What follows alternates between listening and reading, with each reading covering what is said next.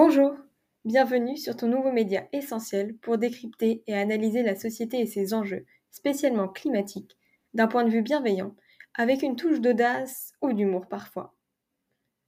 Parce que le but, au fond, c'est d'acquérir une conscience écologique ouverte à tout point de vue et réfléchie, pour tendre vers une société plus juste, pleine de sens. Dans cet épisode, nous allons découvrir la triste réalité derrière notre système de tri des déchets, en France comme dans l'Union européenne, ainsi qu'au niveau mondial.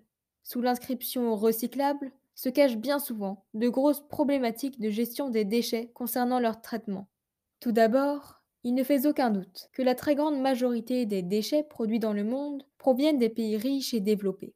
On considère que ces pays génèrent 34% des déchets dans le monde, alors qu'ils ne concentrent que 16% de la population mondiale. Rapporté à la consommation individuelle, ce sont les Américains qui prennent la première place. Bien loin derrière, les pays en développement et les plus pauvres ne représentent qu'environ 5% des déchets mondiaux, produisant des quantités de déchets bien moindres. Et malheureusement, ces chiffres ne risquent pas de s'arranger, étant donné que la production de déchets, notamment en Europe, est attendue de croître fortement ces prochaines années.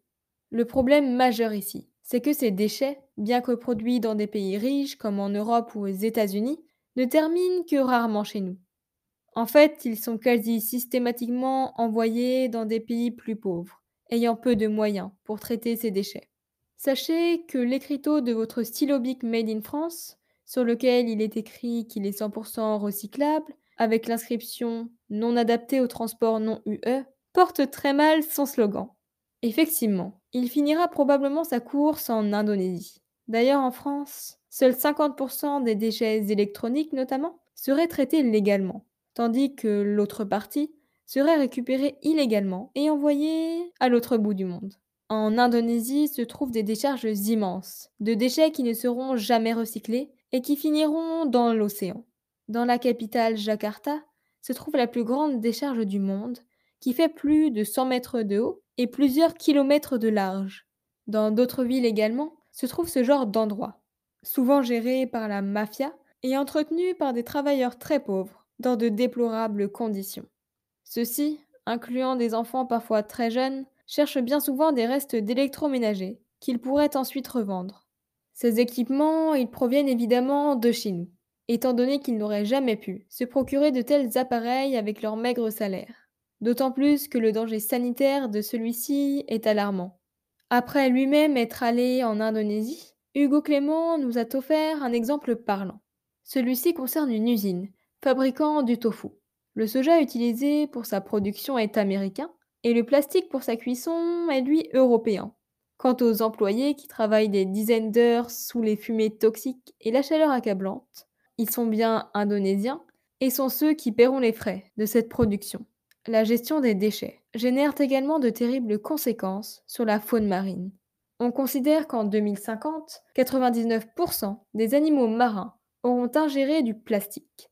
Ce chiffre étant même, pour les baleines communes, de 100% de plastique retrouvé dans leur chair et leur peau, leur santé en pâtissant fortement. Déjà aujourd'hui, on considère qu'un Français mangerait 5 grammes de plastique par semaine, ce qui équivaut au poids d'une carte de crédit. C'est dû au fait que ces animaux marins ingèrent du poisson qui sera ensuite consommé par les hommes. Évidemment, ce n'est pas sans conséquence, puisque de multiples problèmes de santé peuvent en résulter. Certains pays ont d'ores et déjà refusé de recevoir ces déchets du monde sur leurs côtes. C'est le cas de la Chine qui, depuis 2018, a interdit l'importation de matériaux recyclables sur son territoire, en vue de leurs conséquences environnementales et de leur caractère dangereux. Elle, qui était l'une des actrices majeures du recyclage dans le monde, a donc tourné le dos à cette industrie, qui semble de moins en moins lucrative. Cela a évidemment eu des conséquences, notamment aux États-Unis, où les entreprises se sont mises à enfouir leurs matériaux, censés être recyclables. À l'échelle mondiale, près de la moitié du plastique destiné au recyclage part à l'étranger. En fait, gérer les déchets coûte bien souvent beaucoup trop cher pour les collectivités et institutions pour être traités correctement. Ainsi, une grande partie d'entre eux sont déversés dans des décharges, souvent à ciel ouvert, les quelques autres étant incinérés ou recyclés, Un processus qui, comme vous l'avez compris, ne garantit en aucun cas une empreinte carbone et sociale propre. Certaines mesures sont tout de même encourageantes, même si loin d'être suffisantes. En 2021, une mesure a été adoptée par l'Union européenne dans le but de mettre fin à l'exportation de déchets dangereux et difficilement recyclables vers les pays en voie de développement. Cette mesure doit permettre à ces pays, victimes du consumérisme et de l'irresponsabilité de nous, les pays développés et occidentaux, de refuser l'importation de ces déchets sur leur territoire. Mais les dénonciations concernant le manque de respect de cette mesure sont nombreuses, l'expédition de ces déchets à l'étranger étant encore extrêmement pratiquée. Par conséquent, la protection environnementale et sanitaire que cela aurait dû représenter est loin d'être garantie. Beaucoup déplorent que tout au long de l'année 2021, l'Indonésie, le Vietnam, la Malaisie et d'autres pays en développement ont continué à recevoir une grande partie des déchets plastiques des Européens. Ainsi, la gestion de nos déchets est loin d'être durable et effective. Les pays développés reportant comme souvent leurs responsabilités sur les pays les plus fragiles, qui ne possèdent pas d'infrastructures requises pour traiter ces déchets convenablement.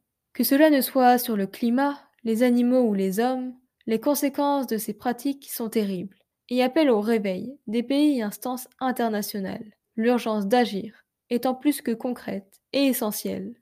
Reste tout de même à savoir si ces acteurs seront prêts à s'engager et assumer les conséquences de leur système qui semble aujourd'hui plus qu'insoutenable. Bon, assez parlé. Maintenant il est temps de passer à l'action. Alors à très bientôt sur l'écologique.